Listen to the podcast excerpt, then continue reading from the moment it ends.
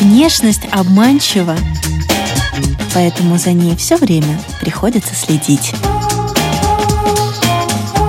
Программа «Внешний вид» на Латвийском радио 4.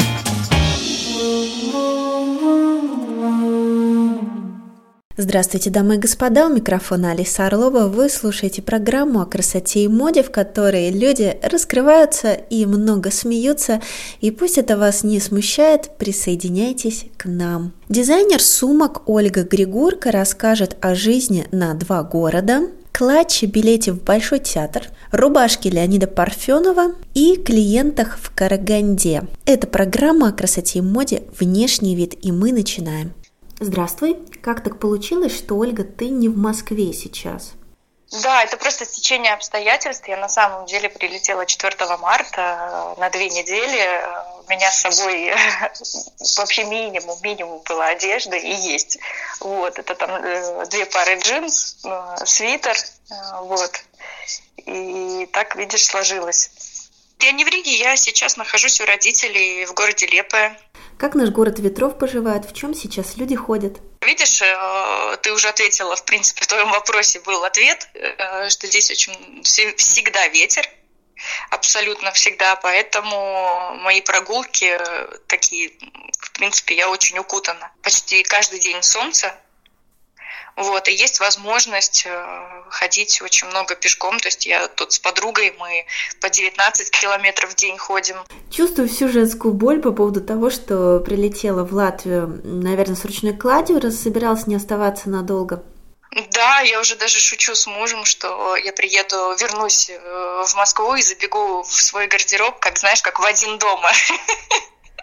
И начну все, все доставать, примерять. С тем, что сейчас произойдет переоценка ценностей, вряд ли можно не согласиться. Я и так не могу назвать себя прям шопоголиком, если честно. Ну, то есть просто я, наверное, умею из того, что есть, э, по-разному это все время миксовать, да, но прям таким э, жутким шопоголиком я себя назвать не могу.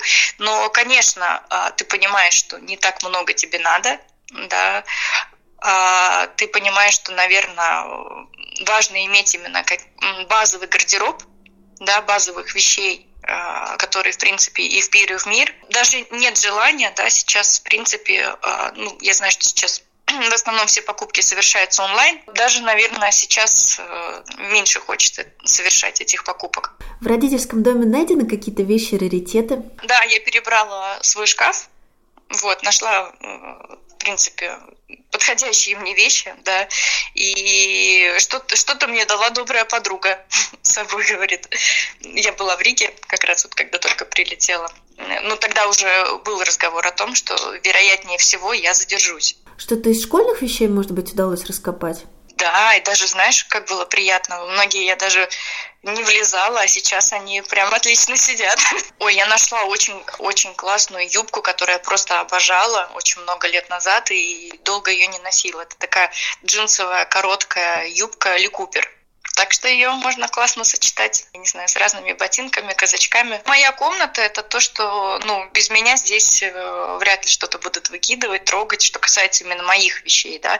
Понятно, что я уже 13 лет не живу, ну, с родителями, и понятно, что в моей комнате появились какие-то их вещи, и это нормально. В том же шкафу, потому что, в принципе, я свой почти освободила, да. Но я знаю, что если они что-то здесь и трогают, то только свои вещи. Мои мои лежат. Подруга одолжила клетчатый пиджак, а что еще? Брюки, ну, я, в принципе, даже мало этим пользуюсь, потому что очень за, за не свои вещи как-то страшно всегда, и как-то предпочитаешь лучше носить свои. Вот, поэтому они у меня лежат на такой прям случай, если понадобится. А в школьные годы, я так понимаю, одежды не менялись. Нет такого, что... Ну, то есть брезгливости ноль, да, ну, об этом даже мы говорить не будем. А, не знаю, вот даже не могу объяснить. Мне как-то всегда казалось, что можно что-то придумать и из своего гардероба. Обувь это такая тоже какая-то очень э, такая личная, не могу сказать, что прям интимная какая-то твоя вещь, но все-таки, то есть, э, например, э, наверное, я ссылаюсь на тот факт, что вот я могу легко купить какую-то вещь в винтажном магазине, там, секонд-хенде, да, но я никогда не куплю обувь там. Чтобы не выглядеть хуже, делайте себе лучше. Программа «Внешний вид» – ну хорошо, а как э, к секонд-хендам, барахолкам, комиссионкам относятся в Москве в сравнении с Ригой? Я могу сказать, что в Москве у них сейчас очень актуальная тема. То есть если у нас э, популярны такие направления, как э, на винтаж, да, э, какой-то там секонд-хенд, где можно найти, в принципе, и новые вещи классные. В понедельник, я помню, я как-то зашла, там увидела какой-то тренч своей мечты, э, который стоил 16 евро, новый, сбит Иркой, вот, а на кассе мне сказали, что он всего евро 75, потому что у них по понедельникам какие-то счастливые часы. Ну, то есть я вообще на кассе стояла в шоке. Мне казалось, зачем вы работаете, э, если у вас, ну, как бы, такие цены. То в Москве, да, я заходила в пару винтажных магазинов, но эти вещи не назвать винтажными, да, и у них цены, ну, то есть там, я не знаю, дороже э, Зары, например. Люди открывают такие, как свои маленькие шоурумы, где ты можешь прийти и сдать свои там а, какие-то именно брендовые вещи, да, ну, то есть там можно найти, там, я не знаю, сумку Шанель, Луи Виттон, э, гораздо ниже э, цены. Вот, у них вот именно больше идет уклон на бренды. Вот в Таллине, я не вспомню, конечно, название улицы, но там прям магазинчик был, а, вот именно, там можно было найти от 60-х до, там, я не знаю, 80-х а, разные винтажные сумки, разные вот платья там в горошек с пояском. Ну, то есть у них прям это направление, и там, ну, действительно у них а, спрос огромный. Таллине я, по-моему, купила три платья. Них даже, мне кажется, можно было на скачки пойти. настолько были стильные, винтажные. Сейчас, видишь, тяжело, сейчас я не могу тебе об этом рассуждать, потому что если что-то приоткрыто, я сейчас не хожу. Для пиратов, которые охотятся на жемчужины на дне ящиков с винтажной одеждой, какой город посоветуешь? Я бы все-таки назвала Ригу, потому что в Риге действительно можно найти э, очень классный винтажный магазин, я помню, был в Антверпене. И, к сожалению, я несколько раз была в Стокгольме, и только потом я узнала, что это главная столица винтажа. К сожалению, только потом. Я, это, я в принципе могла об этом догадаться, потому что когда мы гуляли в центре, там в разных районах, там было очень много таких вот, как ты говоришь, комиссионных магазинов, да, но они были такие там а, старые подсвечники, а, старые книги, они были в таком шикарном переплете, хотя они там не далеко не на английском языке, да, все были книги, но вот такие книги можно было вот просто скупить вот для интерьера. Атмосферные вещи, да, если ты там делаешь, я не знаю, в доме такой интерьер, то там буквально каждая вещь э, тебе приглянется. Но я тогда, видишь, не знала про одежду. Вот если у тебя есть э, цель, то стоит ехать туда. Скандинавский стиль в одежде лаконичный, такой ровный. Это минимализм в противовес безудержному потреблению. Глядя на стрит-стайл в Москве, чаще можно увидеть э, вольнодумцев от моды, так? Ну, в Москве за счет того, что там и количество людей, да, гораздо больше населения. Поэтому, в принципе, в Москве ты можешь ну, встретить таких очень много. Но и в Риге, я считаю, очень много сильных людей. И самородки, я бы не сказала, что это какой-то внутренний бунт. Просто, ну, многие люди считают, вот она там вырядилась, да, а, а может быть, она даже с утра встала и не задумалась, что ей надеть это. То есть ее внутренняя, внутренняя, ну, не потребность, да, а вот просто вот она так себя чувствует. То есть не обязательно, что она там продумывала вот этот стиль, чтобы ее называли самородком и говорили о каком-то бунте. Ты спускаешься в метро? Да, конечно. Как э, меняются люди вокруг? Зависит от района. Нет, ну я имею в виду, что, ну то есть там же метро, просто миллион направлений, скажем так. А, конечно, когда ты едешь э, где-то там ближе к Карбату, там, э, к Охотному ряду, там, конечно, ты встречаешь больше таких стильных людей. Ну, у меня вообще нет такого, чтобы я прям зависала, да, на человеке. Нет, ну, конечно, ты выделяешь да, каких-то людей, ты даже можешь выделить мужчин. Потому что, ну вот раньше был такой стереотип, что в метро спускаются там люди э, среднего или ниже среднего достатка. То сейчас, э, ну, это просто уже миф. Потому что люди понимают, что гораздо удобнее э, спуститься в метро, не стоять нигде в пробках, не думать о парковке, да, и поэтому сейчас можно встретить стильных людей даже в метро. Э, предлагаю раскрыть тему «Стильный мужчина в метро» — это... А, ну, это не значит, что на нем будет что-то там, я не знаю, очень кричащее, но, во-первых, это ухоженность. Во-вторых, это гармоничность, наверное, а, одежды с самим человеком. Вот, например, а, какую-нибудь э, женщину, которая абсолютно не женственна, ты какое платье не надень, да, она, она не будет э, органично в этом смотреться. Вот так же и вот на мужчин. Вот в метро я смотрю и понимаю, что вот ему это идет, он, он прям в гармонии.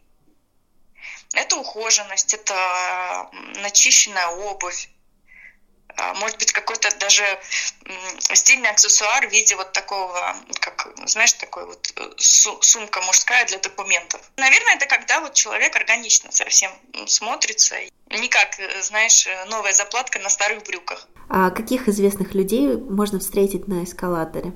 Да, Леонида Парфенова я встречала, который спускался в метро на Красной площади. Очень запоминаются его рубашки с разными рисунками. То с цветами, то с грибочками.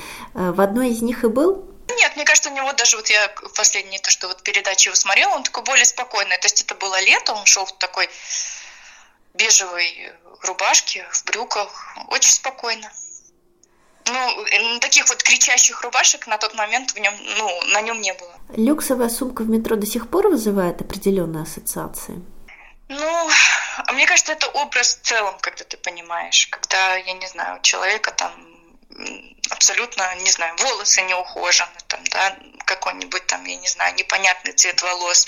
Там. Мне кажется, это сразу чувствуется. Или когда там, знаешь, э, помню, зимой все писали о том, все там искали одну сумку Луи Виттон, потому что ее там даже байеры нигде не могли найти. А ты спускаешься в метро, и эта сумка, понимаешь, у всех. Чтобы не выглядеть хуже, делайте себе лучше. Программа «Внешний вид» – я напоминаю, что мы говорим с дизайнером сумок Ольгой Григурко, которая сейчас живет на два города – Ригу и Москву. Э, целые рынки подделок есть в Москве, вещи делятся на некачественные такие, а, на похожие на оригинал и на недешевые реплики. Тонны вещей с логотипами и монограммами говорят о том, что фальшивая индустрия процветает. Да, я знаю, что такие очень актуальные в Москве рынке. Я слышала про Дубровку. Не выпускает тот же, я не знаю, Луи Виттон или там Шанель. Ну, то есть такое количество сумок, так скажем, сколько, сколько можно встретить. Мне кажется, это скоро пройдет. А мне кажется, это еще вот как-то с двухтысячных тянется. И скоро, я думаю, что это будет утихать. Во-первых, появилось очень много классных э, в каждой стране, появилось очень много классных местных дизайнеров да, и вот я разговаривала с одной девочкой, Ингой в Москве, она стилист, и мы с ней заговорили про сумки. И она говорила, понимаешь, вот не хватает э, каких-то вот таких а, местных брендов этих сумок, потому что принципе, все вот эти вот э, брендовые, да, с ними ходят все. И вот хочется какой-то вот уникальной сумки, даже пусть она будет от какого-то там, я не знаю, совершенно неизвестного дизайнера, но она будет у тебя уникальная и необычная. И также в одежде это касается, что сейчас люди меньше стремятся вот за эти, гнаться за этими брендами, потому что если мы возьмем Москву, ну там, а, там просто невероятное количество местных дизайнеров и очень круто их там Леся Небо, 12 Stories, те же базовая одежда, да, а, Шиши бренд. А почему рижские дизайнеры, а, ты, Илья Булычев, стремитесь в Москву, а московские бренды, тот же Ош Дизайн, например, переезжают в Латвию? По какому принципу это происходит?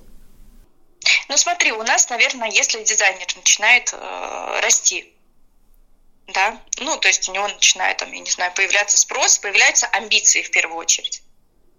И нашим дизайнерам хочется больше, наверное, развернуться, больше чтобы больше спрос был, больше узнаваемости. Поэтому наши едут в Москву. В Москве очень часто люди уже сделали себе имя, и им хочется спокойствия наоборот. И хочется выдохнуть. Потому что заниматься производством в Москве это тоже очень э, ну, энергозатратно. И я сейчас занимаюсь оформлением э, вида на жительство. Это требует стальных нервов, терпения, времени. Потому что, ну, постоянно, понимаешь, ты приходишь, у тебя в руках, не знаю, 3 килограмма справок, бумаг, и тебе всегда говорят, что не хватает какой-то печати, не хватает какой-то справки. Честно, не могу настолько расслабиться, чтобы спокойно начать, э, не высчитывать дни, э, не, не спешить куда-то. И, во-вторых, а, когда я найду своих мастеров, для меня, ну, мои мастера, которые были в Риге, я считаю, что это некая ответственность да, когда ты уговариваешь людей с тобой работать, и это будет просто очень нечестно по отношению к ним, если мы там месяц будем э, работать, шить, а через месяц я вот уеду опять на неопределенный срок. А одно дело туризм, да, а одно дело жить. Я дала себе этот год, во-первых, успокоиться с документами, во-вторых, обжиться, потому что одно дело, вот я повторюсь, когда ты турист, когда ты едешь к друзьям, там, на праздники, на Новый год, на день рождения, тебя встречают, тебя возят, все классно. Но когда ты уже переехал, э, ну, я прям изучала, то есть для меня было достижение разобраться там в ветках метро, самой там дойти, я не знаю, от Арбата до центра. Ну, то есть э, я дала себе этот год обжиться на знакомство с городом, привыкнуть и закончить все эти документы, потому что, ну, расслабления нет. А удалось такими набегами ознакомиться и соприкоснуться с модными кругами? Ну, я даже, я даже работала там. То есть я очень быстро даже нашла там себе работу и работала стилистом-консультантом. И когда я первый раз начала туда летать, это был 13-14 год. И мне, конечно, казалось, что люди такие а, несколько чопорные. А потом у них в конце 2014 года и 2015 был тоже кризис. И сейчас они, ну сейчас, конечно, я не буду говорить, потому что уже новый, новый кризис сейчас в связи с пандемией совсем. Но вот после 2015 года вот тот кризис их настолько сблизил, что люди стали гораздо добрее. И, то есть я даже первое время как бы удивлялась. Мы помним, мы с подругой пошли в один клуб Клава, там просто классная музыка, там можно услышать, я не знаю, и Агутина, и Земфиру, и всех. Подбегали люди, знакомились с тобой, там, говорили, у тебя классный пиджак, а где такой купить? И то есть мне наоборот, я была немножко такая диковатая, потому что у меня, ну, мне казалось, что они все такие, ну, жестокие.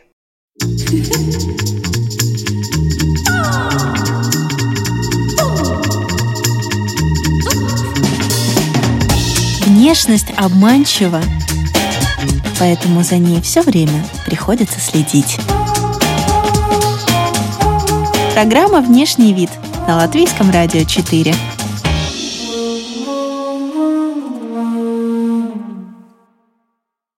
Будут ли корректироваться творческие планы с учетом кризиса? Наверное, нет, потому что, потому что я думаю, что сейчас, наоборот, мне будет легче найти э, швей мастеров.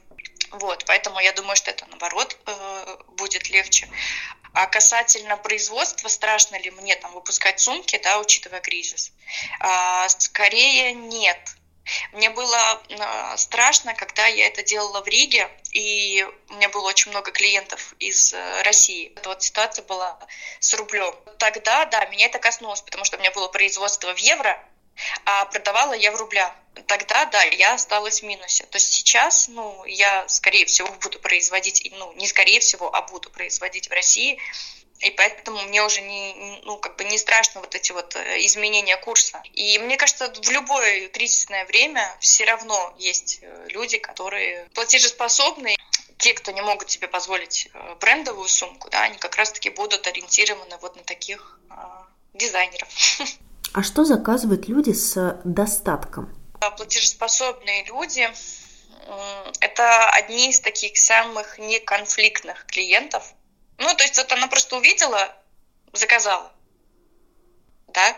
Или там а, платежеспособные, также э, это был еще такой отдельная ветвь, э, где покупатель хотел а, ну, что-то кастомное. Ну, то есть добавить там его инициалы или добавить какой-то его девиз по жизни. Там меньше как-то вопросов, у них меньше запросов. Э, как возникла идея сделать клатч в виде билета в Большой театр? Он был сделан в виде такого старинного билета э, в Большой театр, советский такой. Не помню, как мне пришла эта мысль в голову, но вот я помню, что мне вот захотелось сделать билет в театр. Ну, такой вот, чтобы под мышкой у тебя был такой старинный билет. Я проштудировала интернет, нашла вот эти вот примеры старых билетов, да, и в Риге я его, кстати, вышла, а, когда вот я в ноябре с очередной визы прилетала, вот, мне, и он прям таких вот внушительных размеров, то есть туда, я не знаю, можно переехать с таким. Ну, и это так очень классно в руке, вот такой у тебя старинный билет, там написано было там «Портер», «17 ряд», «3 рубля», ну, Большой театр. И у меня было всего два, я сделала, да. И один у меня забрала подруга в Москве, она просто фанат театра. А со вторым клатчем приключилась вообще очень интересная история. А, мне написала женщина, а, подписчица моя. Она из Москвы, и она тоже у меня, даже когда я жила в Риге, покупала три или четыре сумки. И тут я как раз выставила эту фотографию с этим билетом, и э, она мне пишет, Оля, я хочу у вас эту сумочку. Я говорю, да, хорошо, вот она как раз одна у меня и есть. И она мне предложила встретиться прямо у Большого театра, чтобы это было как-то прям атмосферно. И у нас получилось так, что ее дочка со мной, э, мы ну, ровесница, и вот ей было вот интересно тоже, потому что дочка ведет свой блог про Большой театр.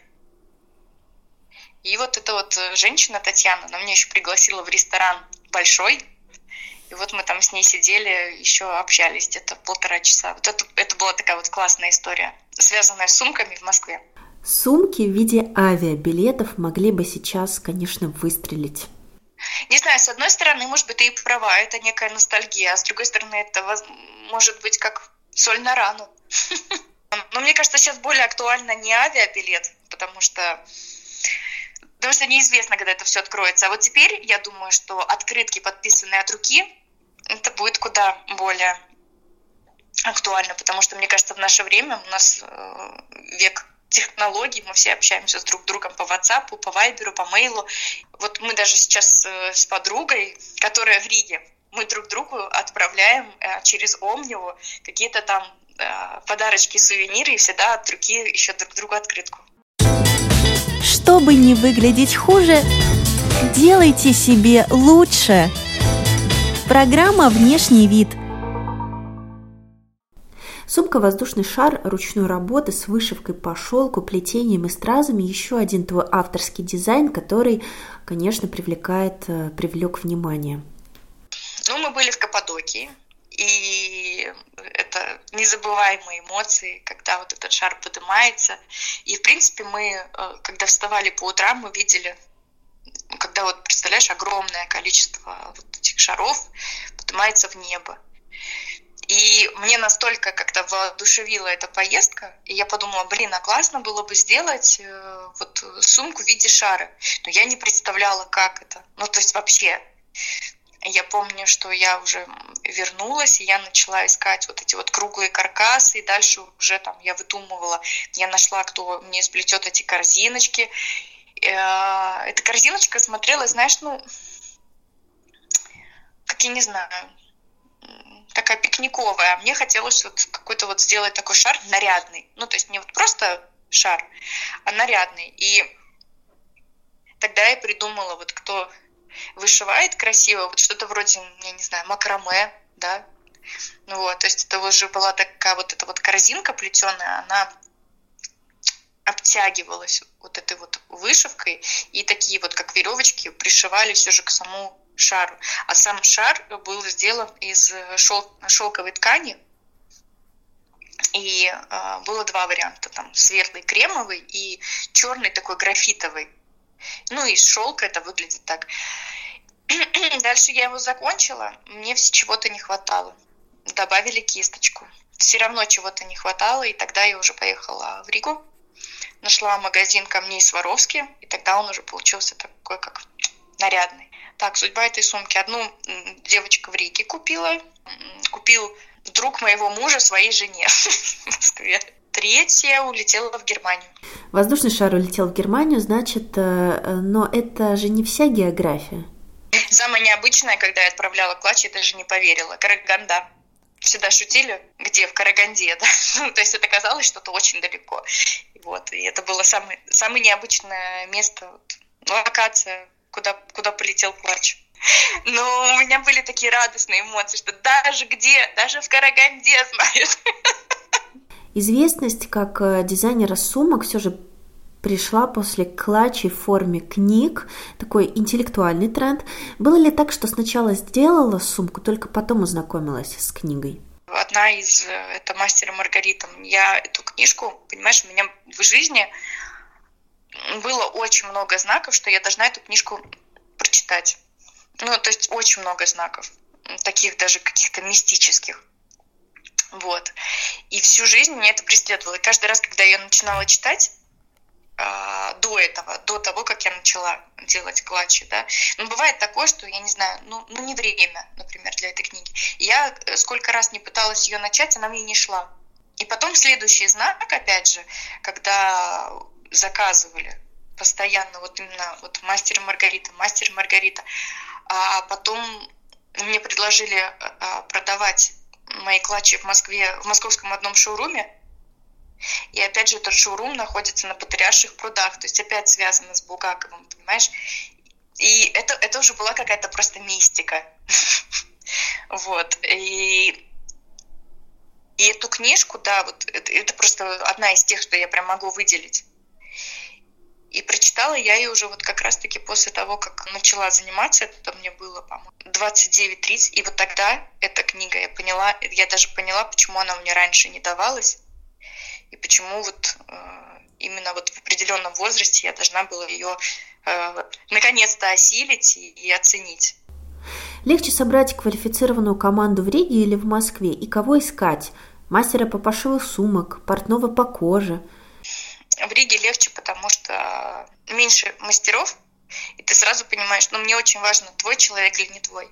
Даже если это будет, э, я не знаю, человек с золотыми руками, да, там, я не знаю, очень талантливый, очень знаменитый, но очень важно, чтобы вы друг друга понимали с полуслова. То есть для меня это очень важно. Потому что вот у меня вот мастер в Риге Юля, ну, я приезжаю к ней э, без эскизов, и вот я ей на руках вот объясняю, вот э, очень так эмоционально. Она меня также эмоционально перебивает, говорит, что тут нельзя, я говорю, нет, Юля, так можно. И, в общем, и мы с ней и раз, и мы вот э, вместе садимся и рисуем.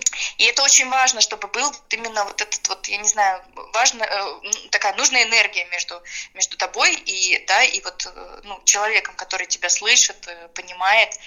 И в Москве, я думаю, что таких талантливых людей очень-очень много. Но за счет этого уйдет, я думаю, больше времени. Есть швея, которая именно э, гуру по нижнему белью. А есть простая швея, которая ну, никогда не сошьет нижнее белье, потому что там специфика ткани другая. Ну, то есть там кружево или там что-то там тянущееся. Это очень-очень ну, такие разные направления. Вот моя мастер, это она настолько изобретательна, она, мне кажется, разберется вообще вот в, любо, в любой сфере. А мне с ней повезло, потому что сумки это же все-таки присутствует такой вот элемент обтяжки тоже. И мне повезло, что у ее мужа а, такая своя компания по реставрации мебели то есть там, я не знаю, старинных кресел, диванов, то есть это тоже идет вся обтяжка и работа именно а, с тем же, с той же кожей, с тем же кожзамом, это не каждая машинка возьмет, и не, каждая, не каждый мастер это сможет сделать. Просто образование там, кройки и шитья, ну, этого мало. То есть вот тут мне именно повезло, что вот человек именно может работать с такими жесткими тканями, понимать вот как, где вот как, как это все прострачивается по углам там. Это, это не, ну, не платье. И поэтому я думаю, что мне, мне будет тяжело такое найти. Тратить или экономить? У меня, у меня сейчас э, душа с разумом спорит. Нет, наверное, если бы вот я сейчас вкладывала, то, наверное, какие-то уходовые вещи. А, мне кажется, что за эти два месяца мы научились больше экономить только потому, что ну, мы поняли, что без многих вещей мы прекрасно обходимся. А многие люди стали прекрасно научились готовить дома. Хотя раньше там любили каждый вечер ходить в ресторан. Ну, то есть экономия сейчас есть, и люди к ней пришли, пусть таким способом, но все равно я считаю, что что-то переоценили. И, наверное, экономить. Именно что касается вот вкладывания денег, то, ну, ты понимаешь, например, что сейчас можно обойтись там без каких-то, э, там, я не знаю, лишних платьев, лишней обуви, да, поэтому, наверное, одежда сейчас не так важна, а выглядеть хорошо хочется всегда. Ну, не, независимо от крестного. Наверное, наверное, вот такое у меня сейчас. Напоминаю, что дистанционно общаемся с дизайнером сумок Ольгой Григурко, которая сейчас находится в Лепое. Чтобы не выглядеть хуже, делайте себе лучше. Программа «Внешний вид» – а сейчас у нас Блиц. Отвечаем быстро и честно. Что сейчас в сумке? А, IQOS, сигареты, а, зарядка для телефона и гигиеническая помада. Зарядка или пробежка? И не то, и не то. Я не бегаю, потому что мне нельзя из-за колен, и зарядку я не делаю. Ну, тренировка домашняя, вот так можно? Пижама или пеньюар? В летней пижама, дома пеньюар. Сумка или рюкзак? Сумка. Салонный маникюр или домашний? Салонный. Краска для волос или хна? Тонирование волос. На краска тогда, да. Сшить или купить? Сшить классно, а купить быстрее. Ну, сшить, сшить пусть будет. Рижская неделя моды или московская? Вообще не люблю неделю моды. Любимая одежда в изоляции? А, уютный свитер и такие домашние у меня пижамные штаны. Натуральная кожа или заменитель? Кожзам. Селфи или профессиональное фото? Профессиональное фото, потому что, ну, хотя я бы ответила, я сейчас говорю именно про себя, да. Мне очень нравится э, селфи, но мне они не подвластны, я не умею, поэтому мне вот лучше, когда меня сфотографируют. А инстаграмными фильтрами вообще не пользуюсь. Ни разу. У меня э, программа есть, ВСКО. Первая покупка после карантина? Билет. Новые привычки. Назови несколько. Выписывать плюсы. Так легче. Ну, ты каждый день вот выписываешь какие-то вот плюсы от этой ситуации, чтобы как-то не так все печально было. А новый плюс, у меня прям вот если я не пройду 10 километров, мне плохо. Так что вот гулять пешком, ну хотя и раньше постоянно гуляла, но сейчас прям в лесу мне надо подышать. Привычки, маски для лица прям каждый день какие-то делаю, процедуры. И новая привычка, вот, я себе купила такой аппликатор, всем известный старый аппликатор Кузнецова, это что-то вроде прономат, и я вот теперь перед сном каждый, каждый вечер лежу. Прям такая привычка, я считаю, что очень, очень мне она пригодилась и очень полезна. Если футболка с надписью, то с какой? Ну, какая-нибудь строчка из песни Земфиры, например, там, я не знаю, «Жить в твоей голове». Дизайнер сумок Ольга Григурка о жизни на две страны, в своем клатче билете в Большой театр, своих клиентах в Караганде и приобретенных а, в винтажных магазинчиках вещах. Вы слушали программу о красоте и моде «Внешний вид». Прощаюсь с вами до следующей пятницы. До свидания.